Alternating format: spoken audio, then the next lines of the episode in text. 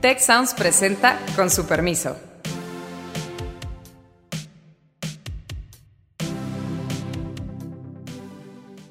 Con su permiso, yo soy Carlos Elizondo.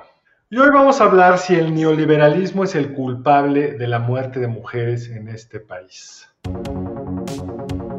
El problema ocurre cuando ya vemos este, los puestos que ocupan las mujeres, que normalmente pues, están en los eslabones más bajos de la carrera profesional, mientras que los más altos pues, están ocupados por los hombres. El crimen organizado luego cree que las mujeres son una mercancía más que pueden tomar por la violencia y deshacerse de forma violenta. Hay datos de que la escolaridad para las mujeres jóvenes en nuestro país en promedio ya va a ser más alta que la de los hombres. Es una lógica no solamente falsa, sino además cínica, esta de que es un tema de neoliberalismo. Me acompañan en esta ocasión Alejandro Puare, Beata Boina y Héctor Villarreal. Hoy el presidente en su mañanera nos dijo que todos los vicios del neoliberalismo están detrás de la muerte de las mujeres y por eso, por la ambición del dinero y todas esas perversiones que nos trajo el neoliberalismo, sigue habiendo feminicidio. ¿Ustedes creen que esa es la causa y es cuestión de cambiar el modelo de desarrollo para vivir en un mundo pacífico y sin violencia? ¿Eso es lo que le daría a las mujeres la posibilidad de circular por las calles con tranquilidad, de vivir con calma en su hogar? ¿Es un problema del modelo económico? Yo me doy una vuelta por Nueva Zelanda y Australia, digo ahí virtual, y son países neoliberales con muy poca violencia. ¿Cuáles son realmente las raíces de la violencia y qué podemos hacer como país para contender contra ese mal que por supuesto hemos descuidado de forma brutal? ¿Qué opinan compañeros y compañera? Muy bien, pues si me permiten, yo empiezo porque la verdad es que yo tuve ocasión de escuchar esa mañanera eh, en la cual el presidente nuevamente repitió que el neoliberalismo es el culpable de todo incluyendo los feminicidios, y si cambiamos de sistema, pues se van a solucionar todos los problemas eh, de este mundo y todos los problemas de México, indudablemente. Ahora bien, no cabe duda que es un discurso eh, totalmente erróneo en ese sentido, porque pues la verdad es que se ha escrito mucho, se ha hecho muchas investigaciones sobre el tema de los feminicidios y sobre eh, la violencia de género, y en ese sentido, pues la verdad es que eh, estamos muy lejos eh, de explicar ese trágico fenómeno que cobra cada día eh, la muerte, la vida de 10 mujeres con el tema del neoliberalismo. Obviamente puede haber conexiones porque no cabe ninguna duda que, que, estas existen, pero el tema de la violencia de género pues está mucho más arraigado en las sociedades tradicionales como es la sociedad mexicana que el, eh, mm, el, asunto del neoliberalismo como tal, ya cuestionable en sí mismo. Además, particularmente cuestionable, Beata, porque el presidente ya nos dijo que el neoliberalismo ya se había terminado. Entonces ya me confunde mucho, mucho. Pero yo veo a Alejandro revisando unos libros por ahí, ustedes no lo van a ver porque esto es así oídito nada más. ¿Qué fuiste a encontrar en esos libros si es que no estabas pelando, profesor? No, qué, qué barbaridad, profesor. Claro que sí. Eh, mira, es... Resulta ser que eh, acá en, la maestría en Administración Pública y Política Pública, junto con Chucho Silva Herzog, damos un curso sobre ética para el liderazgo público. También, de hecho, en nuestra maestría en Prospectiva Estratégica. Y revisamos estas semanas, eh, en este trimestre justamente, eh, el, dilema desde el punto de vista del liderazgo ético de cómo enfrentar la violencia de género durante la pandemia. Entonces, estaba revisando mis notitas más que un, más que un libro y bueno, en fin, para puntualizar dos cosas de arranque de la conversación. Primero, pues como muchas otras cosas, cuando planteamos el problema desde una perspectiva absolutamente ideológica, estamos negando responsabilidad, estamos negando capacidad de, eh, incidir desde una perspectiva directa y estamos dejando a las personas, las víctimas de este delito, básicamente en em, prácticamente la indefensión, es decir, es la respuesta de decir tu problema ahorita no me importa porque voy a resolver la causa estructural de tu problema y en lo que eso sucede, pues igual y a ti ya fuiste víctima de un homicidio, de un secuestro, de un feminicidio, de violencia doméstica, etcétera. Es gravísimo que particularmente en temas de esta naturaleza la respuesta sea ideológica. Es gravísimo. En general es mala idea, pero en particular en esto es terrible.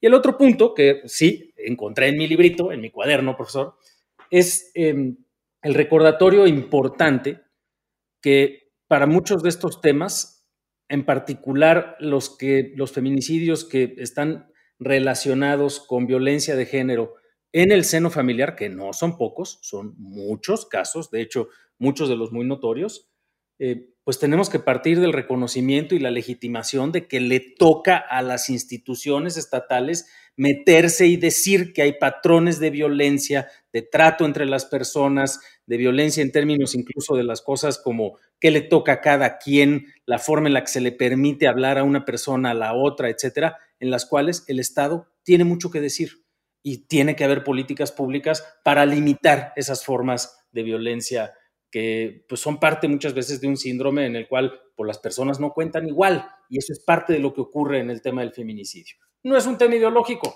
es un tema de política pública. No es un tema ideológico, mi querido Héctor, y además, como tú lo conoces bien, pues los verdaderos objetivos del gobierno es en lo que están dispuestos a gastar. Y cada vez gastamos menos en este tipo de temas.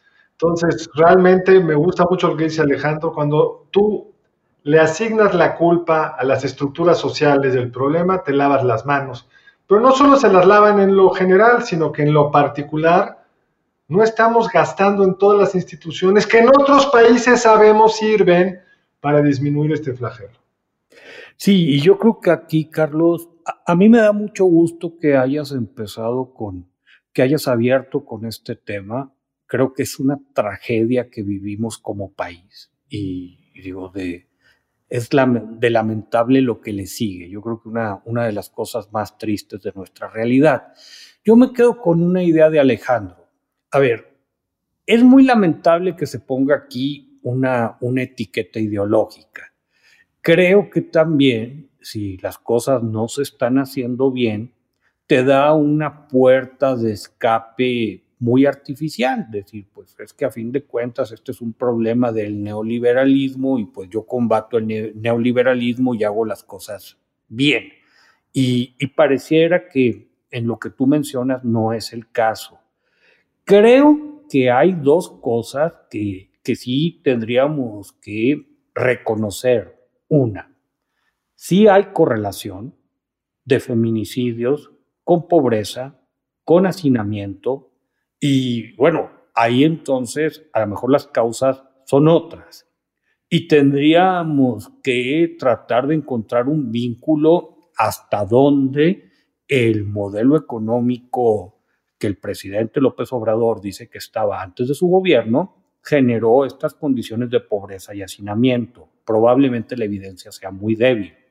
Ahora, por el lado de gasto público, Carlos, tienes absolutamente toda la razón.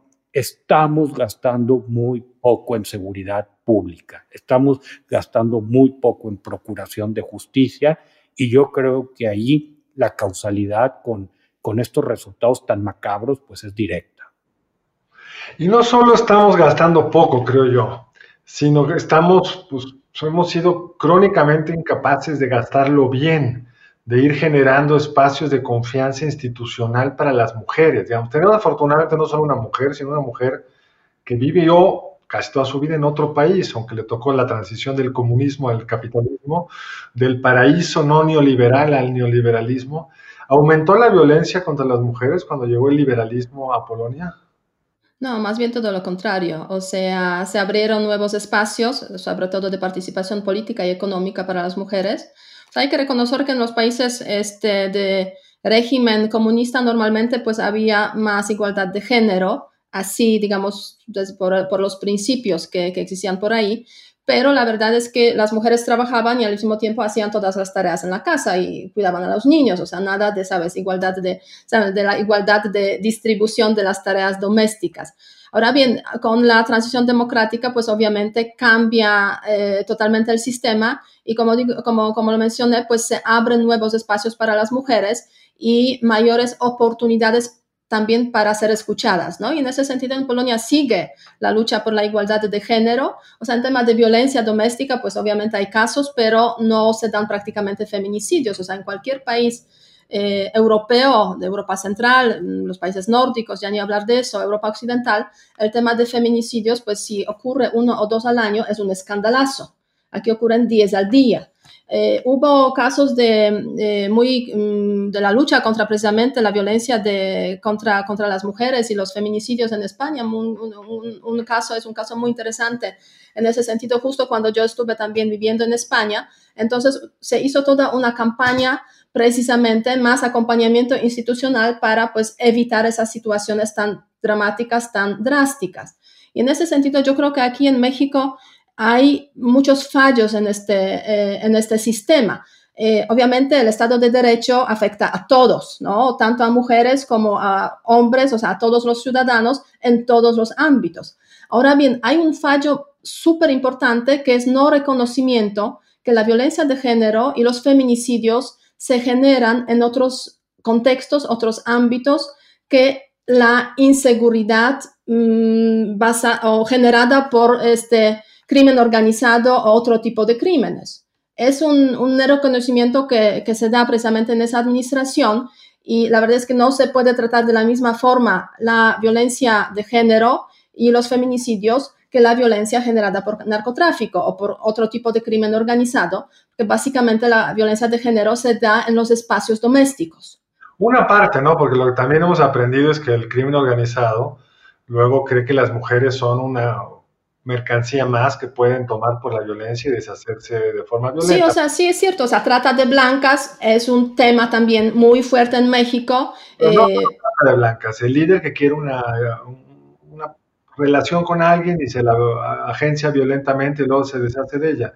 Pero quisiera, Beata, que nos contaras un poco, si quieres, pues, esta falta de confianza para una mujer en las instituciones que tendrían que estarla protegiendo. En el evento de Palacio Nacional, donde el presidente hace esta reflexión sobre el neoliberalismo, lo que se estaba explicando es cuáles son todos los avances en materia de la lucha contra la violencia de género, pero con muy poco énfasis, creo yo, en lo crucial que es tener un ministerio público que las mujeres tengan confianza, un lugar donde las mujeres puedan denunciar, un lugar donde se puedan refugiar en caso de, de problemas.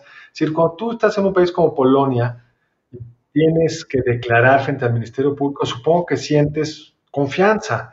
Aquí no hemos podido darle ni eso a, los, las mujeres. Bueno, pues efectivamente, Carlos, cuando hablamos de las instituciones y la confianza que dan esas instituciones a las mujeres que denuncian, pues no cabe duda que hay un abismo entre lo que tenemos en Polonia en otros países europeos eh, y la situación que están viviendo las mujeres en México.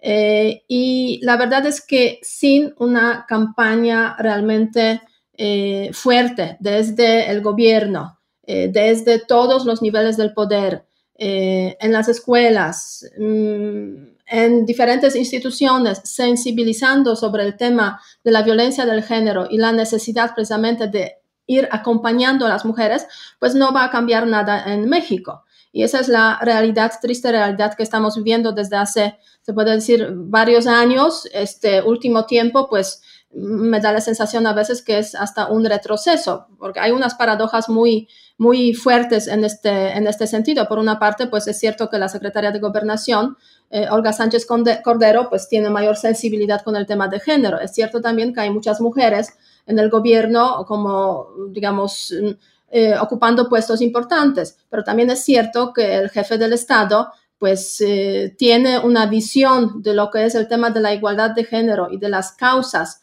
eh, que mm, las causas que, provocan la violencia de género pues totalmente anticuada, ¿no? Entonces, la verdad es que no sé si eso puede cambiar. me imagino que las mujeres que están en el gobierno pues están intentando aprovechar de alguna forma esa ventana o sea, esas posibilidades que les ofrece estar ocupando esos puestos altos y quizás contribuir de alguna forma para luchar em, a favor de la igualdad de género, pero se topan con ese límite, o sea, con este, digamos, eh, límite superior que la verdad es que imposibilita realmente abordar el tema desde una perspectiva muy amplia. Y ya para finalizar solamente este, este apunte, eh, en México, pues hay varios, la verdad es que hay varios, em, varios indicadores, o mejor dicho, em, varios rankings de la igualdad de género, cómo ha evolucionado la igualdad de género en el mundo, en diferentes países.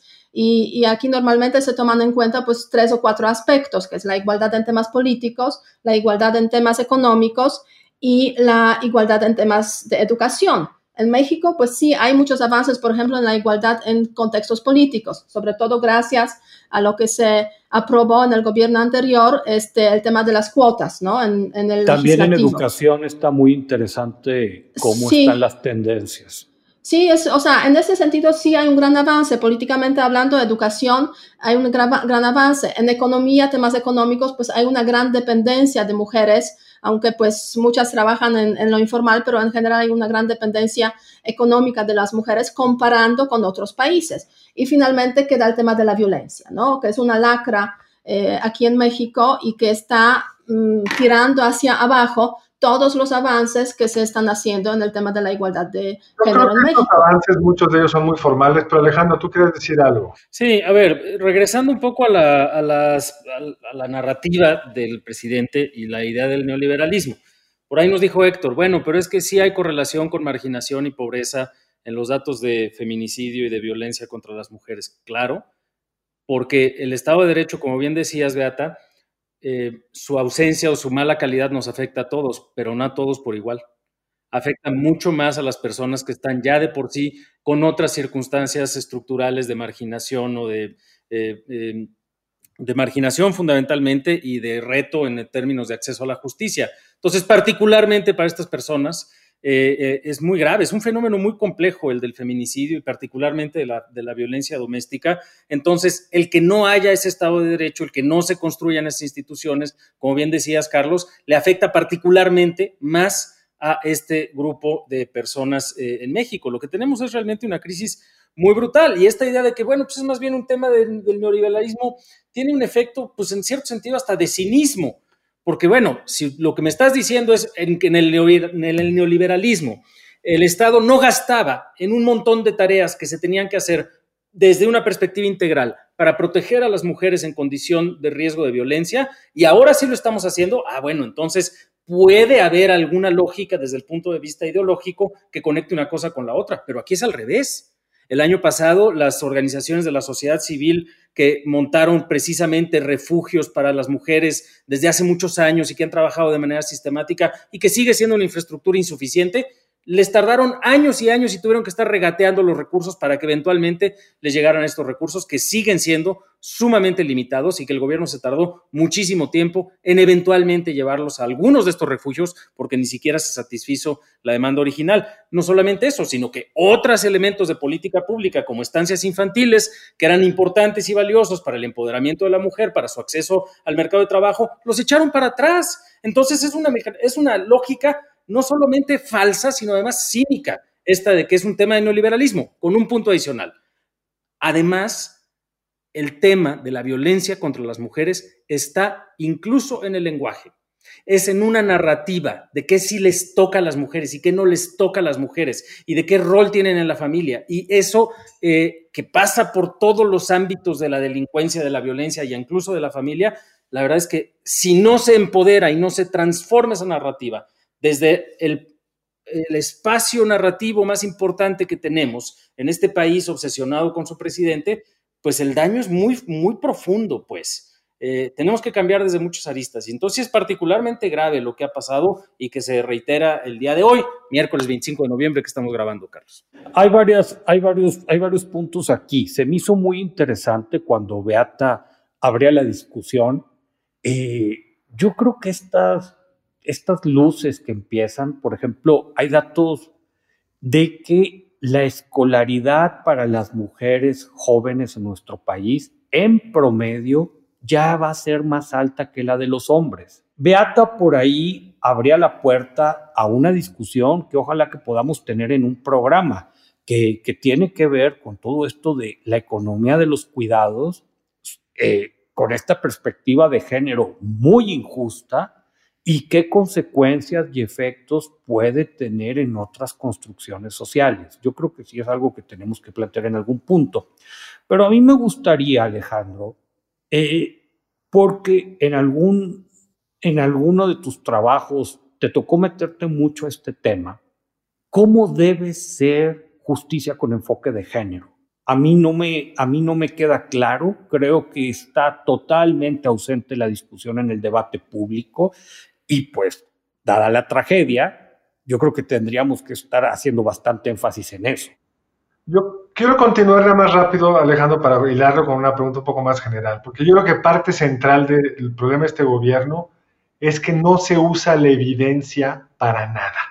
El presidente puede decirlo del liberalismo, pero no lo acompaña con unas cuadros, algo que dé ciertos visos de que por ahí venía el problema y que ahora lo están resolviendo de esta forma.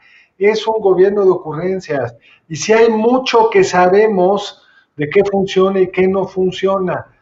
Y es bien frustrante para quienes estamos en la academia ver que todo ese conocimiento que existe y que se puede desarrollar no les interesa, porque ya saben la respuesta, es el neoliberalismo. Entonces, ¿qué sabemos realmente del fenómeno y cómo se puede atender, Alejandro?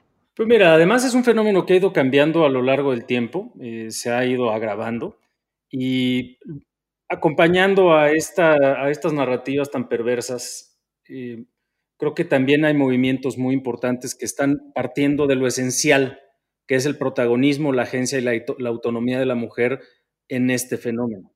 Y en eso eh, creo que es algo sumamente valioso. Hay muchas organizaciones que están trabajando justamente en justicia con enfoque de género, en cada uno de los pasos y en todas las aristas de la problemática y que tiene que ver, pues hombre, de entrada para la legitimación, como decía yo, la legitimación del Estado para decirle a las familias, esto sí se vale y esto no se vale.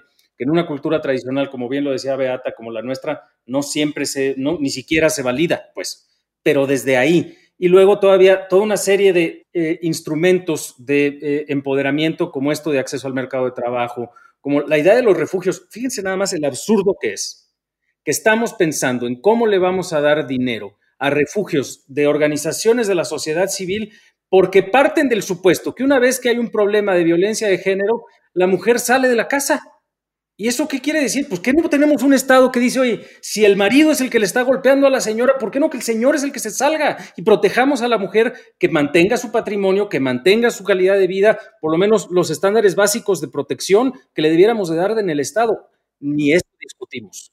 Para que nos demos una idea, es un fenómeno muy complejo, pero eso implica también eh, el replantearnos todos los protocolos para, para delitos eh, eh, sexuales, el tipo de información que se puede manejar y cómo se puede manejar, Y a pesar de la narrativa del presidente de la República desde Palacio Nacional, sí hay algunos elementos que, como bien dice Carlos, todavía están medio en lo formal, eh, como la ley Olimpia que está discutiéndose en el Congreso y que ya fue aprobada en una de las cámaras, algunas cosas que han pasado en algunos congresos estatales, Jalisco, Ciudad de México, etcétera, que pues son, hay un espacio, un ámbito de esperanza y sobre el cual construir. Sí, yo creo que en ese sentido, pues si hablamos de un espectro de herramientas o espectro de acciones que habría que tomar precisamente en este, en este contexto de eh, la lucha contra, contra la violencia y para promover el tema de la igualdad de género, pues por un lado, pues hay que tener un lenguaje adecuado, ¿no? O sea, hay que luchar realmente para que el lenguaje no estigmatice a las mujeres, eh, no estigmatice a, lo que, a lo que están haciendo en general y que cambie esa perspectiva de los roles. Entonces, en la sociedad tradicional eso es muy, es muy importante. Además, pues un conjunto de herramientas para empoderar que van desde precisamente eso, los refugios para las mujeres, eh, los, em, los kinders, o sea, los lugares donde los hijos pueden pues eh, quedarse eh, más tiempo para que las mujeres puedan trabajar eh, y un conjunto de otras herramientas precisamente para casos de violencia de género. Ahora bien, yo creo que hay un mito muy dañino eh, que está aquí muy vigente en el contexto precisamente del gobierno del presidente López Obrador, que es mito de la familia mexicana feliz. Este, que lo está repitiendo el presidente con regularidad desde, que, desde cuando asumió el poder. con, el con el G20 va y les presume que eso es la fortaleza mexicana. Así es, o sea, es la familia mexicana sirve para básicamente garantizar la seguridad social, para cuidar a los enfermos, eh, para, este, para que la mujer eh, pueda, digamos, desarrollarse en todos los ámbitos y no es cierto. O sea, la familia mexicana hay muchísimas familias mexicanas felices, no cabe ninguna duda, pero no es una institución que puede garantizarlo todo, ¿no? O que puede sustituir las políticas públicas que debería desarrollar en ese sentido, pues un, un Estado mucho más sólido en esas políticas sociales o esas políticas de la igualdad de género. Y regresando al tema de la familia mexicana en la condición de la pandemia, la evidencia, que es lo que nos reclamaba Carlos, señala que pues se convirtió en un espacio en el cual muchas de las personas, mujeres sufriendo de violencia, pues les costó mucho más trabajo huir de sus captores, huir de las personas que les están generando esa circunstancia, que las están violentando. Que en general es su pareja. Exacto, y que fue el entorno en el cual el presidente dijo, esas llamadas son falsas, lo cual es falso también. No, no es falso, es infame. Sí, así es. Porque hay una trampa ahí en lo que decías tú de la igualdad de género en el gabinete. Es otra de las grandes estrategias de publicidad las decisiones se toman en Palacio Nacional, donde el presidente está rodeado de puros hombres, en general de su edad y con su visión del mundo. Y entonces, pues todos estos temas se procesan, como diría mi hija, dentro de la lógica del patriarcado. ¿Qué porcentaje ahorita, compañeros, eh, al menos a nivel estatal y municipal y también en las fiscalías, son mujeres? ¿Qué porcentaje de policía tiene la procuración? ¿Tiene alguien, ¿tiene alguien el dato? que no tengo el dato, pero alguna vez me explicaba alguna, alguna colega que no es un dato muy revelante, revelador porque muchas veces las mujeres son igualitas en, el, en la relación con las mujeres victimizadas, porque el lenguaje, la lógica, la preparación que tienen es igual que la de sus colegas hombres, que es mucho más allá de contratar mujeres, que tiene que ver con reconfigurar la lógica de relación entre autoridad y víctima. Sí, yo creo que en ese sentido, digamos, en cuanto a la igualdad, digamos, en la contratación, en números, pues la verdad es que sí se han hecho en México grandes avances, hay que reconocerlo. Por ejemplo, Ejército es un ejemplo, es un, caso a, destacar aquí, pero también el, el, Servicio Exterior Mexicano, donde pues hay realmente una gran cantidad de mujeres. Ahora bien, el problema ocurre cuando ya vemos este, los puestos que ocupan las mujeres, que normalmente pues están en los eslabones más bajos, digamos, un poco más bajos de la carrera profesional, mientras que los más altos pues están ocupados por los hombres. Entonces, tuvimos una secretaria de Relaciones Exteriores mujer. Sí, pero pocos embajadores, ¿no? Este, mujeres, embajadoras eh, y muchos embajadores. Entonces, pero sí va cambiando ese proceso hay como 25, creo que en el Servicio Exterior Mexicano, 25% de mujeres embajadoras y el resto son hombres. Pero bueno, en ese contexto es una tarea para muchos países también pendiente, donde pues predominan en los eslabones más altos los, los hombres, aunque pues a veces ahí hay cabeza visible en forma de una mujer que ocupa el puesto de secretaria de algún, eh, pues alguna instancia, eh, o sea, secretaria de, Estado en ese contexto. La pregunta que hicimos la semana pasada para lo que les hicimos a ustedes fue, ¿cree usted que el general Cienfuegos será procesado en México por cargos que le han sido presentados en Estados Unidos? El 14% piensa que sí, el 86% piensa que no. La pregunta para esta semana, si les parece, colega, sería, ¿ustedes creen que el feminicidio y toda la violencia de género es resultado del modelo económico, del neoliberalismo, o es un problema de la incapacidad institucional de enfrentar la violencia y castigar a los culpables. Algo lo redactan producción lo mejor que puedan. Y para cerrar, ¿quién querría empezar para dar sus últimas palabras para este programa, por supuesto? A, a mí me parece, Carlos, que dada la gravedad de este problema, creo que tenemos que hacer todos un esfuerzo, primero, para volverlo mucho más visible. Segundo, para medirlo. Tercero, para exigir medidas concretas para intentar solucionarlo, mejorar esto y que se les dé seguimiento a esas políticas. Me da mucho temor, me da mucha molestia pensar que es algo que se va a resolver solo. Yo estoy absolutamente de acuerdo contigo y tendríamos nosotros mismos que ser mucho más insistentes en el problema. Beata. Este, mira, yo creo que las mujeres mexicanas hoy en día se, están muy molestas con cómo se trata el asunto de la lucha contra la violencia de género, con el tema de los feminicidios.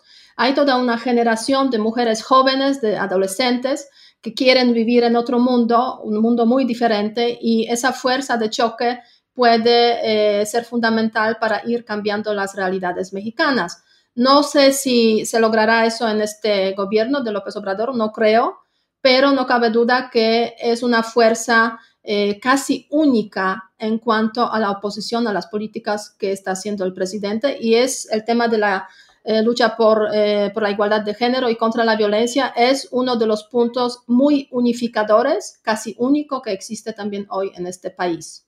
Bueno, unificador desde la oposición, porque el presidente lo ve como un ataque a él. Alejandro. Sí, el presidente apuesta al tradicionalismo de la familia mexicana, a las partes más conservadoras de nuestra cultura política y de nuestra eh, percepción del mundo. Lo hace con un costo humano brutal, porque eso frena las acciones, refuerza las narrativas de exclusión y de abuso y limita la capacidad del Estado para incidir donde tiene que incidir y de muchos otros actores para coordinarse, para lo que faltaría el papel del gobierno para atender un fenómeno sumamente delicado, complejo y doloroso. Pero en esa apuesta del presidente, coincido 100% con Beata, se equivoca profundamente, porque lo que genera es un punto unificador para las oposiciones de la mayor intensidad, de la mayor claridad y con los valores que debieran de ser genuinamente los valores típicamente de una base social de centro izquierda, centrada en temas que nos preocupan como marginación, exclusión, discriminación y violencia. Es, el, eh, creo yo, la semilla también de cosas que pueden ser muy valiosas para la sociedad, pero no tendrían que ser tan costosas ni tan dolorosas. Pues estoy de acuerdo también, sin duda, pero tenemos que cerrar con su permiso. Les agradezco mucho, colegas, este diálogo. Para mí ha sido muy enriquecedor. Y les agradecemos mucho que nos acompañen en esta emisión nueva de Con su. Nos vemos la semana entrante. Si quieres conocer más sobre el comercio y los negocios, te invitamos a escuchar Territorio Negocios, el podcast en el que hablamos sobre las nuevas tendencias de innovación, emprendimiento, finanzas y liderazgo en México y en el mundo. Escúchalo en Spotify, Apple Podcast y Google Podcast. Muchas gracias al equipo del Tecnológico de Monterrey y de Tech Sounds. Productor ejecutivo de Tech Sounds, Miguel Mejía. Productora de Con su permiso, Alejandra Molina. Y postproducción, Max Pérez. Les invitamos a escuchar el siguiente episodio de Con su permiso y el resto de programas de Tech Sounds en los canales de su preferencia.